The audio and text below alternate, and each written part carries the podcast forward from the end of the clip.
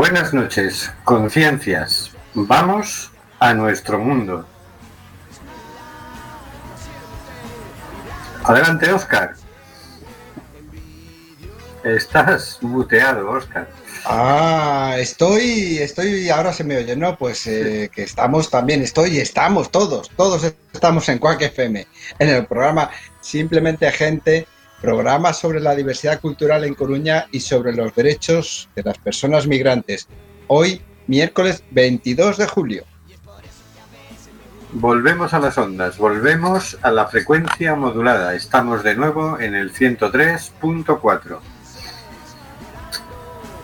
Los ciudadanos y las ciudadanas tenemos derecho a comunicar, mal que le pese a la Junta de Galicia, CUAC resiste. Hay miles de personas migrantes sin papeles, sin trabajo y sin ayudas del gobierno. Regularización ya. Del control del sonido se encarga Carlos Reguera. Hola, buenas tardes, Carlos.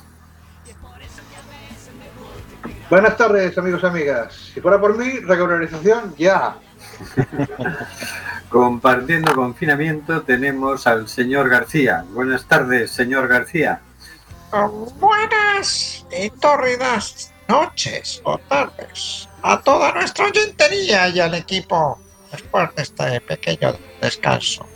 Curiosa época esta que nos toca vivir.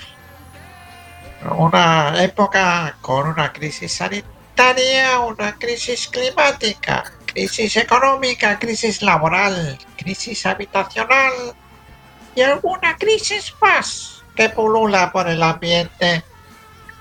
Ante tanta crisis, ¿no sería necesaria una mirada más global y procesal en vez de tanto parcialismo técnico? Caramba, sí que me pilló por sorpresa esta pregunta, señor García. Pues sí, sí, claro, claro. Una mirada procesal mucho mejor. No, te, va, a buscar para allá. También tenemos confinada a Marisa Fernández. Buenas tardes, Marisa. Buenas tardes, amigas y amigos. Aquí estamos. Y, también tenemos a Oscar G. Buenas tardes, Oscar. Hola, buenas tardes. No, no puedo dejar solos. Es que no puedo dejar solos ni un momento me voy unos días y vuelvo y resulta que el señor moderado, ese al que un presunto traficante de drogas votaría sin dudarlo, vuelve a sacar mayoría absoluta con 42 diputados. Y encima el Depor a segunda vez. no me puedo coger vacaciones. Esto, es un sin vivir, ¿eh? No nos puedes dejar solo. Ya sabía yo que alguien tenía que tener la culpa de todo esto. Me cachis en la mar. Yo no digo que la tengáis vosotros, pero es que hay que como dijo el Coletas, hay que estar presionando al poder. Pues aquí hay que estar presionando también. No, no, si yo digo que la culpa es tuya por irte.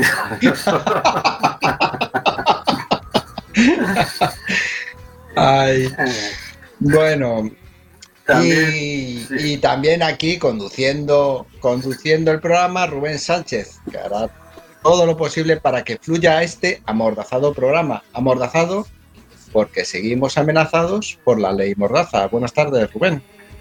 Buenas tardes. Amordazado, Rubén. Estamos en el programa Simplemente Gente en 4FM, emitiendo nuevamente por el 103.4 de la frecuencia modulada. Y hoy vamos a hablar de el negocio del control migratorio. Aviso para personas con sensibilidad empatía, compasión, solidaridad y, en definitiva, con humanidad. Hoy hacemos un programa especial sobre el negocio del control migratorio. Consistirá en la lectura comentada del primer artículo de un amplio reportaje realizado por la Fundación Por Causa y el Diario Público, titulado El control de la migración, un oscuro negocio de atenta lectura recomendamos. Sucede a veces que cuando hablamos de noticias sobre la realidad de las personas migrantes y refugiadas, a muchas personas oyentes les resulta duro y desagradable. Pues bien, este es un aviso a navegantes. Aunque tratemos, como siempre, de salpicar con humor los temas tratados, es posible que hoy el humor nos salga un poco ácido Tratar estas cosas con humor es como andar en la cuerda floja. Somos optimistas. Creemos que las aberraciones que a veces nos vemos obligados a comentar forman parte de un periodo histórico, o mejor dicho, prehistórico, que en estos momentos agoniza. Creemos que todas estas aberraciones desaparecerán para siempre en no mucho tiempo más. Tiene sentido, pues, que las denunciemos y que luchemos por superarlas. Luchar por los derechos de las minorías es luchar por los derechos de todos los seres humanos. De todas formas, si notas que te va subiendo la indignación, si notas algún tipo de irritación visceral, recuerda que lo importante es hacer algo diferente de lo que te indigna. Si quieres luchar por los derechos de las personas migrantes, hay varios colectivos que, los ha- que lo hacen, como el Foro Galego de, Inmigración, ACAMPA, colectivos que trabajan directamente con personas migrantes, colectivos sociales y políticos. O sea, si te indignas, transforma tu indignación en acciones concretas. Y para empezar vamos a escuchar Espaldas Mojadas de Tam Tam Go.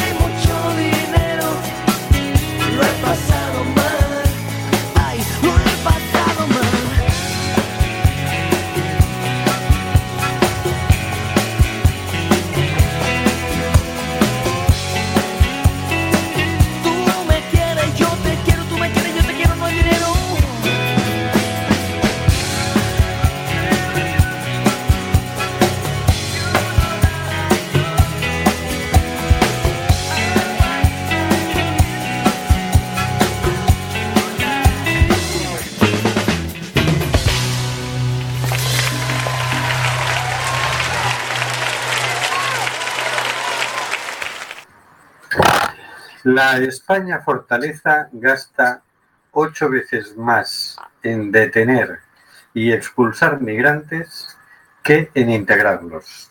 Fundación por Causa, público, 2 de julio de 2020.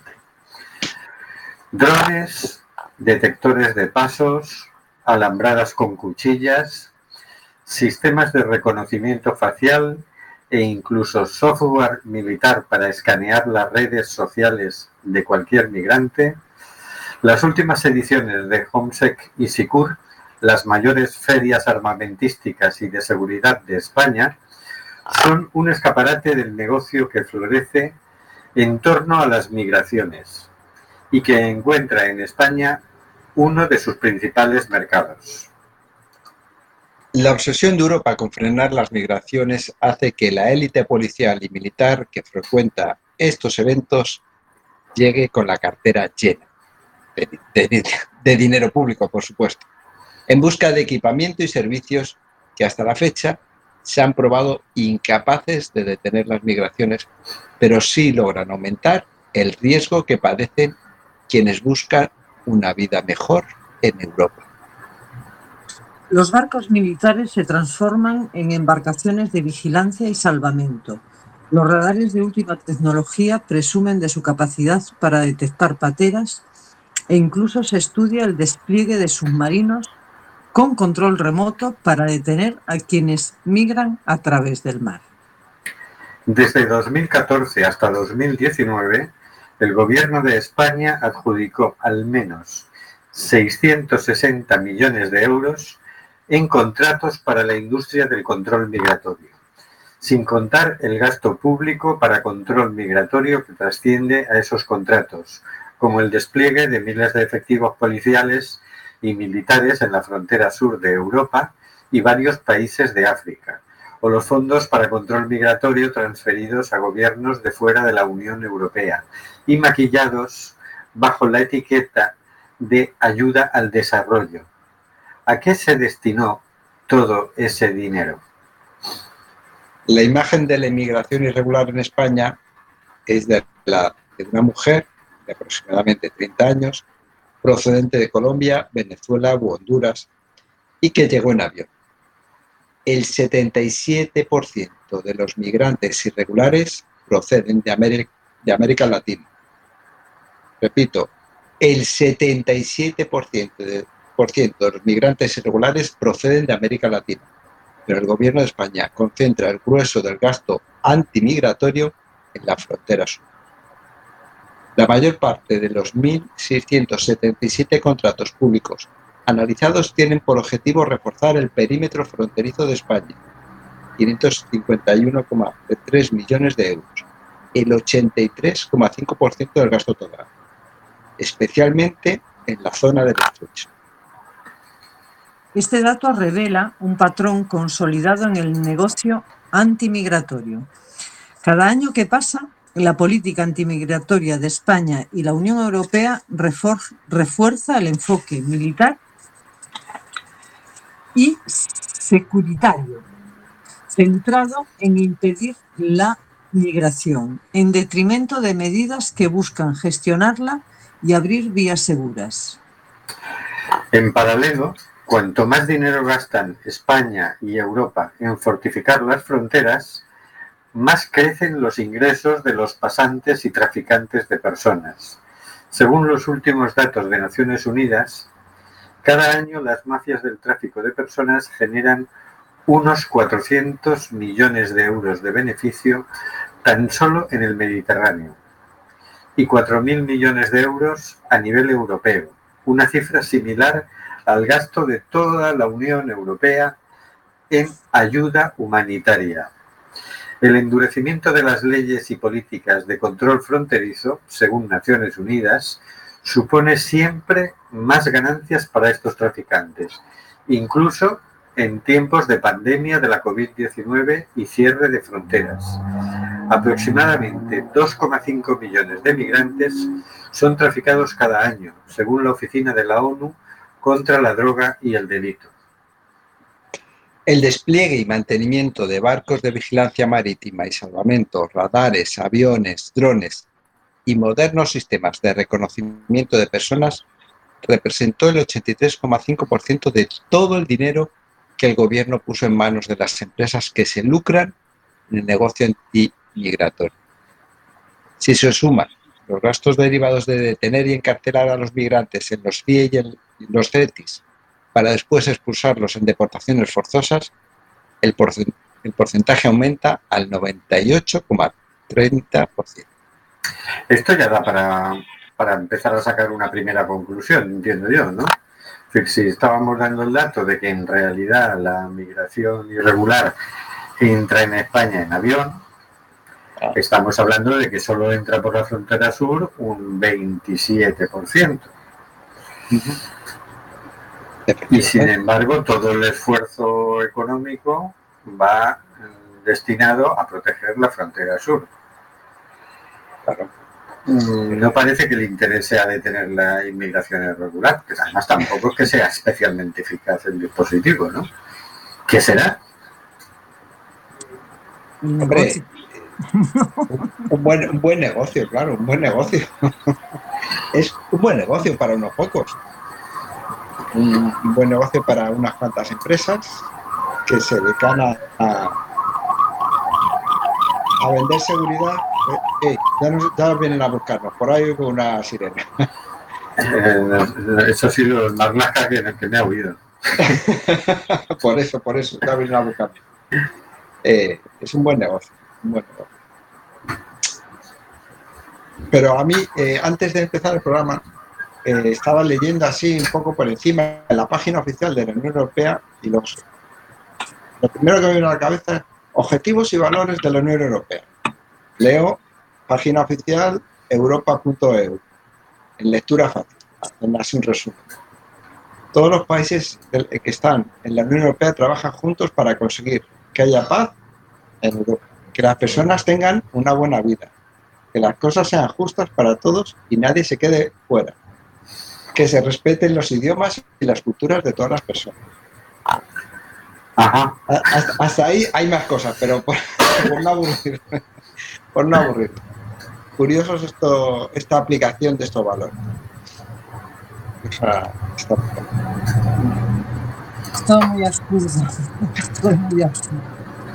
Sí, porque te pones a buscar otra explicación y de saber si, quiero impedir este flujo de entradas irregulares, cómo es que meto el 97% del presupuesto donde está, entran solo el 27% del...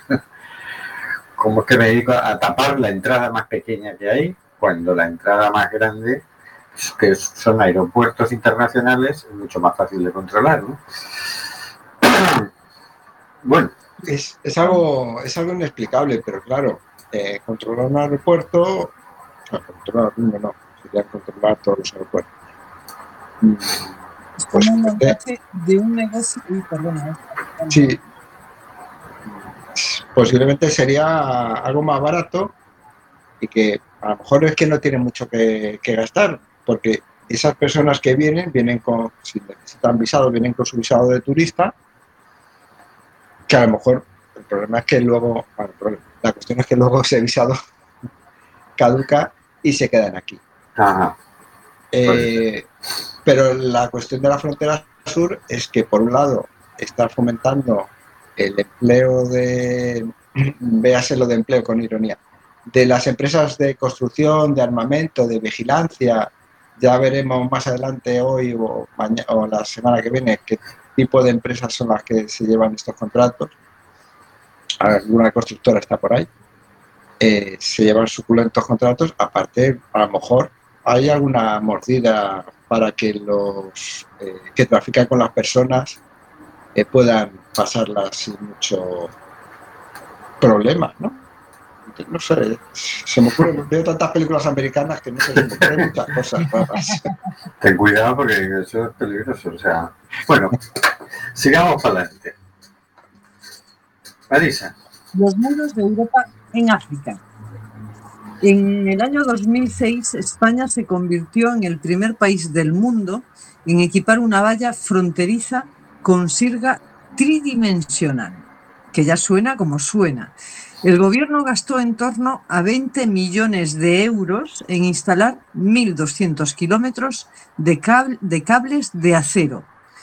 Es como la distancia de Cádiz a Lleida. A la triple valla de Melilla, una de las fronteras terrestres más desiguales del mundo, por delante incluso de la de Estados Unidos y México. El gesto fue aplaudido por diversos sectores, ya que la sirga venía a sustituir a la concertina, cuyas cuchillas causaban heridas profundas. Pero en 2013, siete años después, el gobierno volvió a instalar las concertinas. Entre 2006 y 2013, este y otros gastos de la valla sumaron un desembolso de más de 47 millones de euros del erario público. Buena parte de ese dinero lo ingresó Mora Salazar, la empresa malagueña que fabrica estas cuchillas y que pasó a ser de ser una desconocida a firmar contratos con más de 20 países, principalmente de la Unión Europea. También grandes empresas del IBEX como Indra, Dragados y Ferrovial. Al menos 45 altos cargos que estuvieron en el gobierno en ese periodo fueron contratados después por empresas armamentísticas y de seguridad de la industria del control migratorio. Perdón, no puedo, espera, vamos a leerlo bien. Al menos 45 altos cargos que estuvieron en- el gobierno en ese periodo fueron contratados después por empresas armamentísticas y de seguridad de la industria del control migratorio. No puede ser esto. Pero vamos a, a leerlo bien otra vez. A ver, a ver, Rubén. Has 45 entrado en una puerta giratoria, Rubén. Sí, ¿no? una puerta giratoria. Vamos a ver, 45, 45 altos cargos que son los que deciden, oye, este contrato de concertina va para ti, oye, es 45 terminan trabajando en la industria, en las empresas armamentísticas encargadas de... Sí que suena jubilatorio eso, ¿eh? Sí, sí. Pero, y tú estabas ahí, te vas- ibas a marear. Es que no podía ser, es como, no, no puede ser, esto no es serio, ¿no? Es como 45 altos cargos terminan del gobierno, terminan trabajando en la industria armamentística. ¿Qué, qué explicación le encuentras a eso? Pues que tienen una escala de valores muy deteriorada y que hacen lo que sea para ganar dinero. ¿no? A ver, no, no, Marisa, vamos a ver, vamos. te voy a dar la explicación neoliberal. Un buen gestor de la privada, en la Me industria cuesta. privada, como era, creo recordar, Morenés, que había trabajado en una industria militar, mm, lo mejor es que vaya al sector que conoce, por eso fue al Ministerio de Defensa.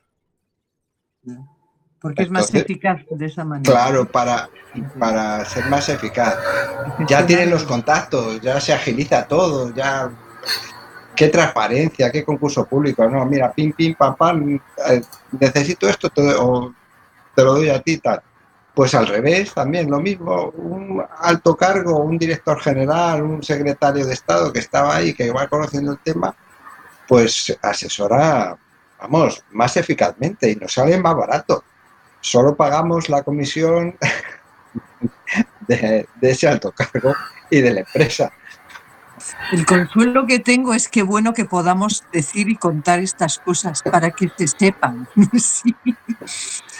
Oye, que- pero fíjate que estamos hablando de cientos de millones de euros que pasan por manos, pues no muy, no muy fiables, ¿no? Porque si luego terminan 90 de esas manos trabajando en la industria armamentística a la que han estado dando negocio durante siete años, ¿no? O sea que además de ser mucho dinero, resulta que también hay mucha cosa oscura, opaca y sospechosa. Sí, como dirían en mi pueblo, mucha cara dura, así es. mucha cara dura. Y, así Sigamos para adelante. y, enla- y seguimos para adelante. Y enlazándolo con las noticias de actualidad, ahí tenemos al exministro Pepiño Blanco, que también, que es de sus contactos, de su, de su la asesoría personal. en fin, bueno, sigamos, pasemos de las puertas giratorias a- al relato. A finales de 2019, el gobierno empezó a retirar la concertina de 3 metros de altura para después instalar barrotes semicirculares en su lugar y subir la altura de la valla hasta los 10 metros. Que se suba Marlasca a ver si se cae, a ver qué pasa. La encargada de realizar las obras en el perímetro fronterizo es la empresa pública Transformación Agraria S.A. Trax. Las obras comenzaron en el pasado mes de noviembre con el presupuesto de 18 millones de euros.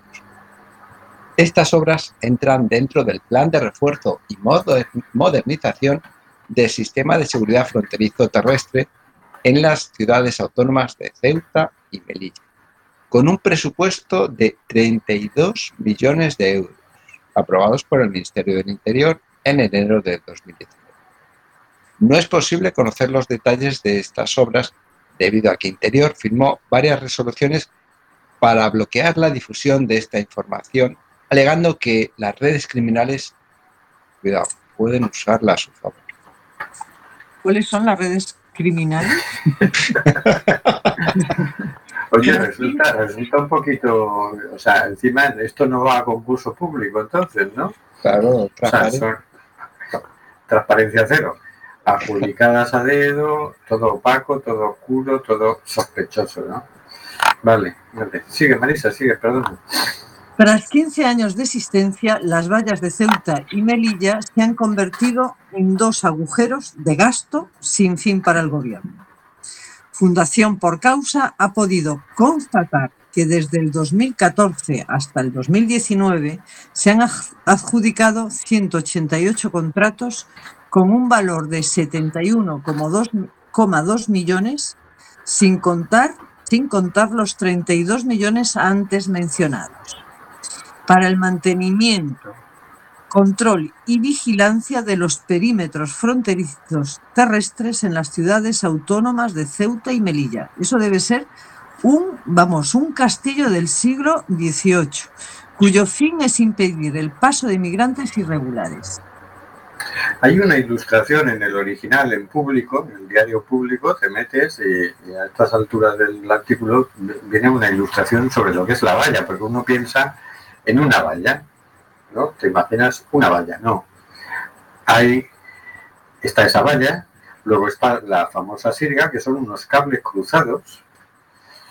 Esa valla tiene eh, luz de alta intensidad, tiene detectores de calor, tiene detectores de ruido, tiene detectores de movimiento. En la sirga hay sensores de movimiento, sensores de ruido, sensores de calor. Luego hay otra valla que además termina con una valla móvil que se, los últimos metros de arriba, que se mueve, abatible, ¿sabes? Y que está además inclinada hacia el, que, hacia el terreno de Marruecos. Bueno, después de eso hay un foso, esto ya es territorio marroquí, después hay otra valla, un cacho de terreno y otra valla en Marruecos.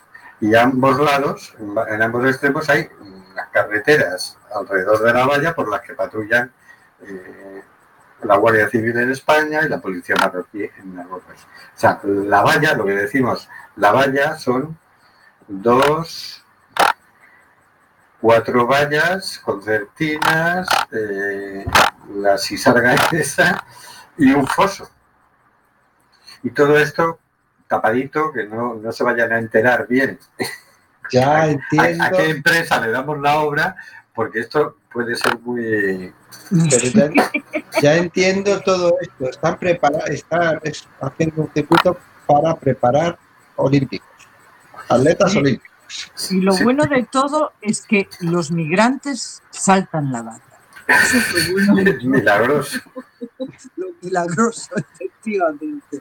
Hay que darles toda la fuerza del mundo para que sigan peleando. Bueno, y estamos hablando de 100 millones en total, entre los 32 millones, bueno, sí, algo más de 100 millones, entre Sí, los algo más, 32 103 millones millones, 103. y los 71,2, ahí vamos, ciento y pico.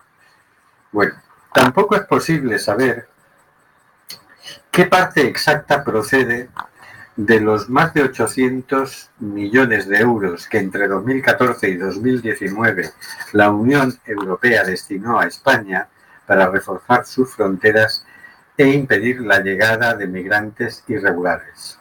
Las autoridades españolas y europeas aseguran no saber nada de las cuchillas instaladas al otro lado de la valla por Marruecos, país que en 2019 percibió 140 millones del gobierno español y de Europa para reforzar su lucha contra quienes tratan de llegar al viejo continente.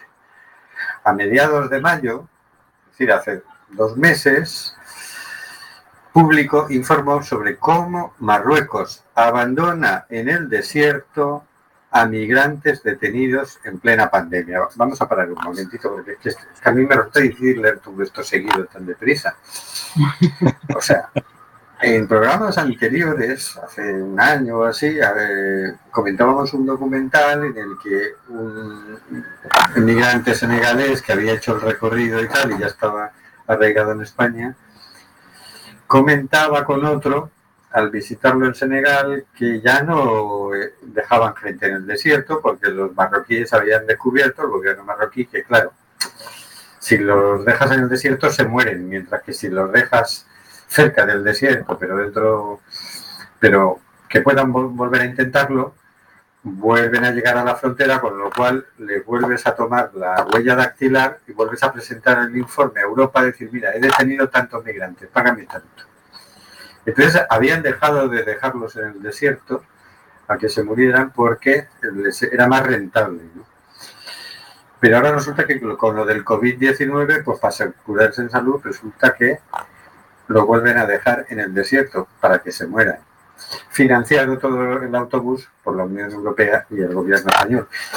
Yo estaba leyendo también más cosas, Oscar, y y nada por leer el acuerdo de gobierno entre PSOE y Podemos. Pero estos tíos... ¿Cómo te gusta la literatura de ciencia ficción? sí, la poesía. Porque decía, promoveremos una política europea de inmigración justa y solidaria a través de la articulación de vías legales y seguras que respeten los derechos humanos y garantice las libertades y principios de la Unión Europea, esos que mencionaba tú al principio, para todas las personas.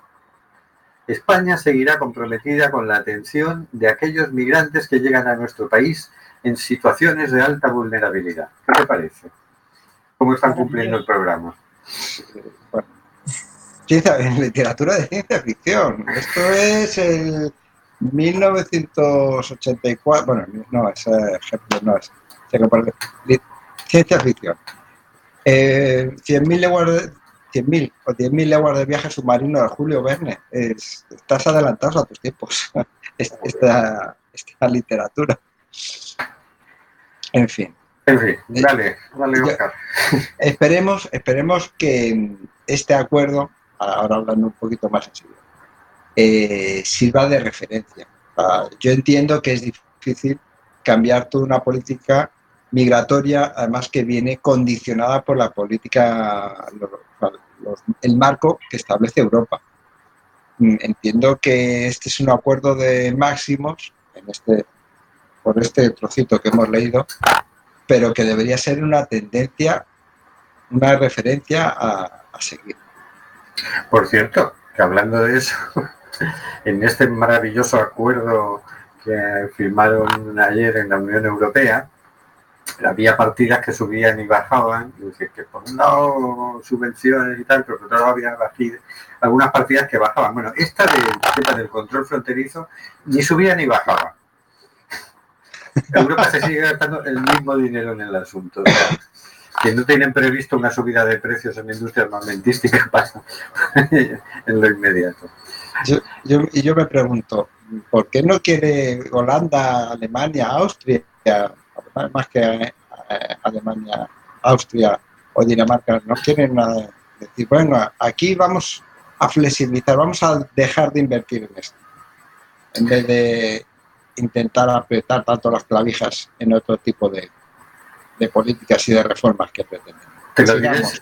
te lo diré sintéticamente porque se nos, nos estamos comiendo el tiempo. Es muy fácil, porque ellos trabajan con fondos especulativos de pensiones y entonces les interesa que los demás países nos endeudemos más para que no podamos pagar nuestras pensiones y tengamos que acudir a fondos de pensiones. De manera que ellos, su negocio aumenta, porque su expectativa de negocio aumenta, cuanto más endeudados estemos. Entonces, aunque ellos lo que dicen es que, que nos endeudamos demasiado, en realidad nos van arrastrando hacia un mayor endeudamiento cada vez para ellos hacer cada vez más negocio. Pero sigue, sigamos con lo nuestro. Bueno, el viejo método de la compra a plazos, compra todo a plazos para endeudarte más. Sigamos.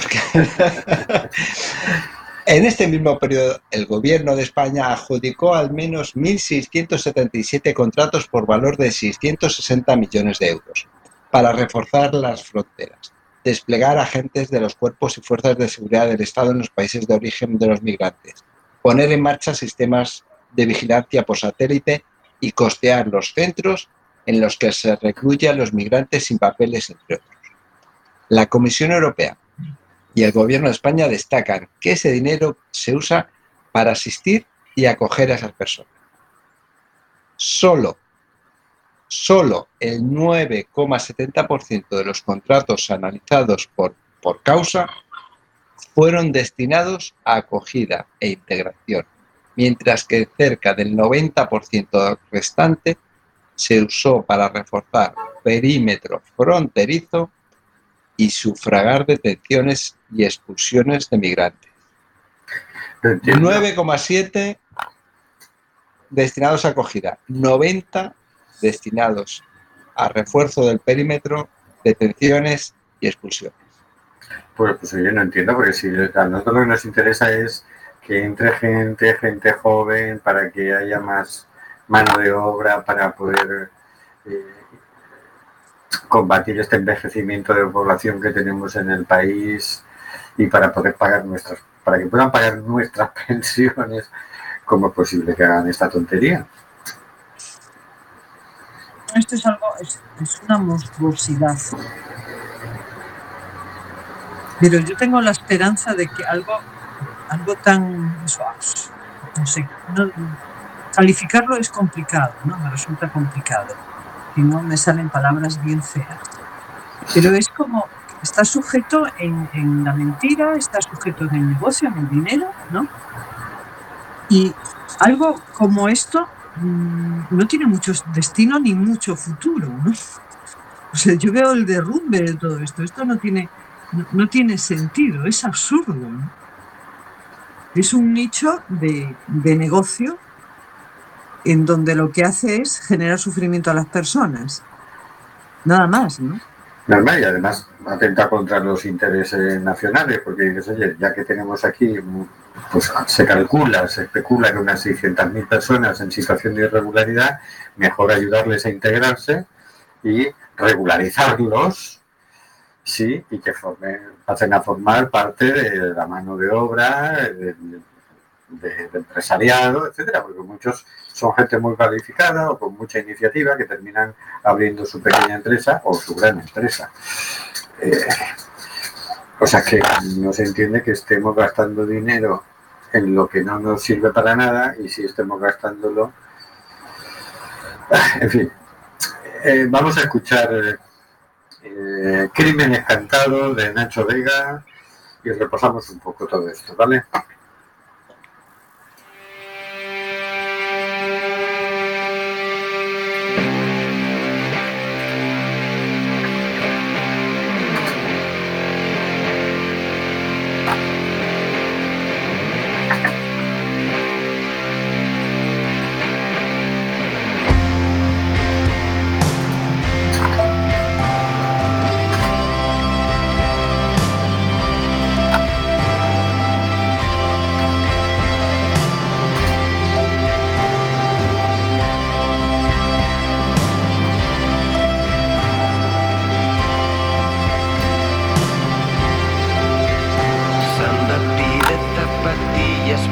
No quiere ir descalza. Y la gente le dirá que para andar no le hacen falta. Pero apenas puede hacerlo, tiene el cuerpo entumecido. Y es que en el centro de Aluche el suelo está siempre muy frío. Así que escoge un rincón y se tumba currucada. Y otra interna se le acerca y la tapa con unas mantas. Y le dice a la enfermera que Samba está Y le inyectan diazepam, dicen que irá mejorando. Pero Samba no mejora y siente un fuerte dolor. Para pasar la noche le dan paracetamol Y pasa así una, dos, tres, cuatro y cinco semanas El 3106 es el número de Samba Y en diciembre una mañana dicen que suba a consulta. Vuelve a pedir zapatillas y ahora el agente la insulta. Cuando pide que la ayude a subir las escaleras. Él dice ese no es mi curro, que lo haga una enfermera Pero Samba se desmaya y apenas llega a escuchar. Nos llevamos al 3106 al hospital. Y llega en un coche patrulla pero ingresa ya sin vida. Y el agente que la acompañó murmura pero si ella estaba viva Si estaba viva Si estaba viva hace un rato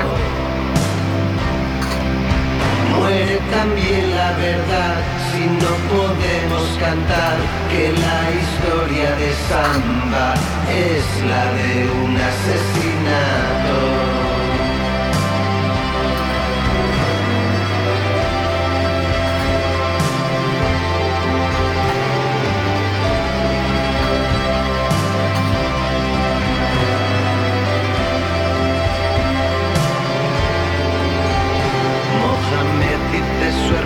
Siempre fue buen deportista. Mohamed saltó una valla, la más alta de su vida. Por ello está en una celda fría, sin luz ni comida. Donde pasará sus últimas 18 horas de vida.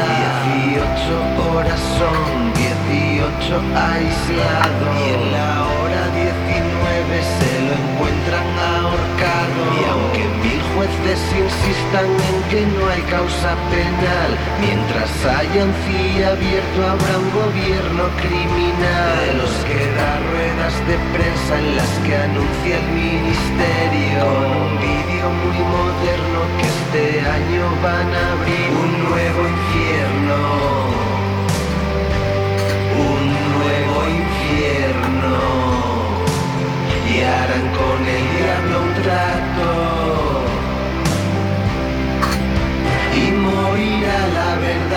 si no podemos cantar que lo que llaman suicidio en realidad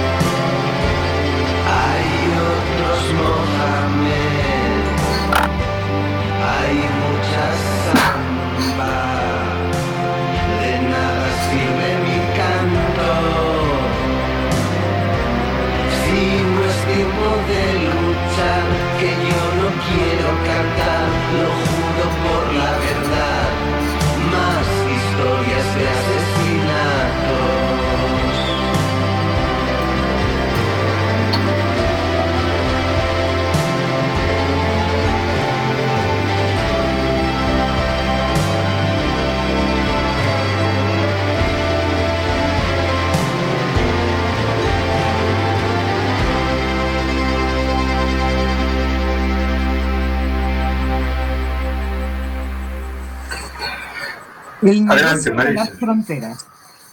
El negocio de las fronteras. Vigilancia en el Mediterráneo. O sea, continuamos con el informe, que es amplio. Tan solo 14,4 kilómetros separan España del continente africano, en su parte más cercana. El estrecho de Gibraltar, sin tener en cuenta que Ceuta y Melilla son las únicas ciudades europeas de África continental.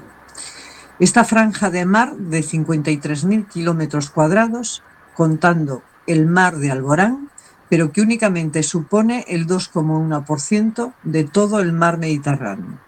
Es una de las zonas más vigiladas del mundo y uno de los negocios más lucrativos de la industria de control migratorio en Europa, en particular de empresas del, del sector armamentístico.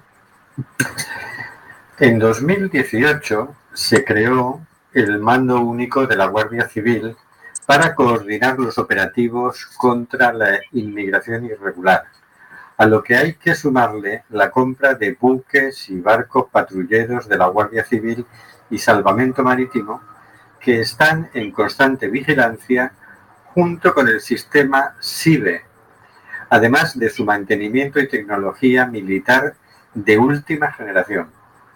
Todo ello generó al menos 475 millones de euros en contratos públicos de- desde 2014 hasta 2019. Es decir, el 71,9% de todo el dinero que el gobierno de España gastó en el sector privado para impedir la llegada de migrantes. Queda fuera de ese cálculo el dinero destinado a combatir el narcotráfico a través de sistemas de vigilancia e interceptación, pero que también se emplea para impedir la llegada de migrantes irregulares. Decenas de embarcaciones de la Guardia Civil, Salva- Salvamento Marítimo y de la Armada patrullan las costas de la península y las Islas Canarias.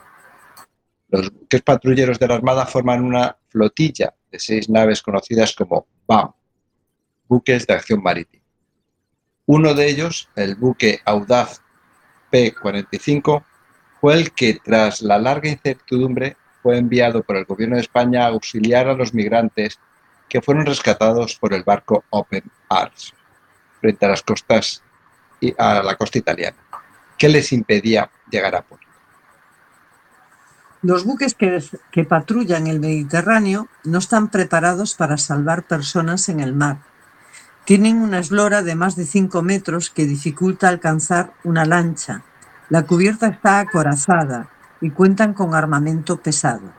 Explica Pere Ortega, director, director del Centro de las de Estudios Per la Pau. Ortega recuerda que la labor fundamental de los BAN y de las tres misiones en las que participa España en el exterior, sea José, Sof- Sofía, Sofía y las Fuerzas Armadas permanentes en el Mediterráneo, es contener la inmigración irregular. Se persigue que Europa se encierre en sí misma. Se persigue que Europa se encierre en sí misma, a pesar de nuestro papel en que las personas migren con guerras con guerras en las que participamos, armas que vendemos a países en conflictos y nuestras empresas contaminan su entorno. Concluye. Salvamento Marítimo. La Sociedad de Salvamento y Seguridad Marítima, más conocida como Salvamento Marítimo o SASEMAR, y adscrita al Ministerio de Fomento, tiene presencia en todo el litoral español, principalmente en la frontera sur, la mitad sur de Levante e Islas Canarias, donde concentra en torno a 45 embarcaciones de las 83 de su flota, así como el grueso de sus medios aéreos. En, perdón, en los últimos seis años, los contratos públicos de salvamento marítimo supusieron el desembolso de 321 millones de euros para las empresas de la industria del control migratorio. Se trata de una de las instituciones con mejor reputación de España y una referencia a nivel internacional. Sin embargo, en los últimos años ha sido objeto de varias polémicas, llegando a convertirse en un arma arrojadiza dentro del debate, del debate político. Por orden del Gobierno, en enero del 2019, Salvamento Marítimo dejó de informar en sus redes sociales sobre los rescates de personas migrantes que lleva a cabo en aguas españolas. Ese mes se supo que los tres aviones TN-235 de salvamento llevaban al menos medio año sobrevolando el mar con los radares de búsqueda rotos. Aeronaves que no son propiedad de salvamento marítimo, sino que son arrendadas a la empresa Vasco Misión Critical Service España SAU, cuyo contrato asciende a 217,8 millones de, euro, de euros en el año 2018. También por orden del Ejecutivo, en 2019, esta institución retiró refuerzos en varias de, las, de sus instalaciones. Todos estos acontecimientos, acontecimientos generaron críticas y protestas por parte del personal de salvamento marítimo. El sistema de sistemas. El Yo creo- sistema integral. De todas maneras, Rubén, yo creo que a lo mejor es bueno dejarlo aquí y continuar la semana que viene porque nos quedan ocho minutos. No sé cómo lo ves. Nos quedan, claro, lo cual quiere decir que nos quedan cinco minutos. Por eso, por eso. Y hay que despedirse y esas cosas. ¿no? Claro. Bueno, Lo digo pues por sí, nada. pues, Lo podemos dejar en el sistema de sistemas. Si os parece bien, Sí, Yo- yo creo. yo voy a, así, en- voy a leer un poco de poesía, si os parece, para ocupar estos, estos cinco minutos. Esta poesía está publicada en el Diario Oficial de la Unión Europea. Es la Carta de Derechos y Libertades de la Unión Europea. Y en su artículo 6 dice que toda persona tiene derecho a la libertad y a la seguridad. Que toda persona tiene derecho al respeto de su vida privada, familiar, de su domicilio y de sus comunicaciones. Es el artículo 7. Pero también dice en el artículo 5 esta poesía que nadie podrá ser sometido a esclavitud o servidumbre. Nadie podrá ser constreñido a realizar un trabajo forzado obligatorio y que se prohíbe la trata de seres humanos. En el siguiente estrofa, el artículo 4 dice, nadie podrá ser sometido a tortura ni a penas o tratos inhumanos o degradantes. Ah, por eso le pagan a Marruecos para que lo haga él, porque Marruecos no es de la Unión Europea, ¿no? Claro, debe ser. Toda esta poesía, insisto, es eh, publicada en el Diario Oficial de la Unión Europea, que en su artículo 1 dice que la dignidad humana es inviolable, será respetada y protegida. Y en el artículo 2, en esta rima maravillosa, dice que toda persona tiene derecho a la vida. Eh, la Carta Fundamental de Derechos de la Unión Europea. Qué bonita es la poesía.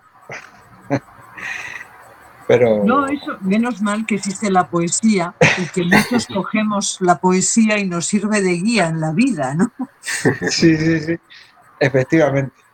Pues con esto, bueno, con esto nos despedimos hasta el próximo miércoles, que será el último de esta temporada, porque luego nos vamos todos con el señor García a la playa y, y nos pasaremos el mes de agosto ahí en la playa poniéndonos morenas y morenos.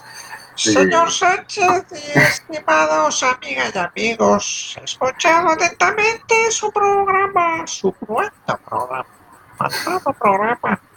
Venga con mascarilla, por favor. Está bien, iremos con mascarilla. No olvidéis seguirnos por Facebook, en Simplemente Gente, en Quack FM, en nuestro blog, simplemente.home.blog, donde encontraréis enlaces a las canciones y a este reportaje del que hemos estado hablando hoy, en Twitter y en Instagram. Hasta luego, señor García. Hasta la próxima semana. Hasta luego, Carlos. Hasta la semana que viene, amigos y amigas. Hasta luego, Marisa. Hasta luego. Hasta luego, Oscar. Hasta luego. Y merece la pena visitar la página de público con todo este reportaje. También merece la pena volver a oírnos la semana que viene. Hasta luego, queridas y queridos oyentes. Está muriendo gente en el Mediterráneo. Nosotros hacemos este programa. ¿Qué vas a hacer tú?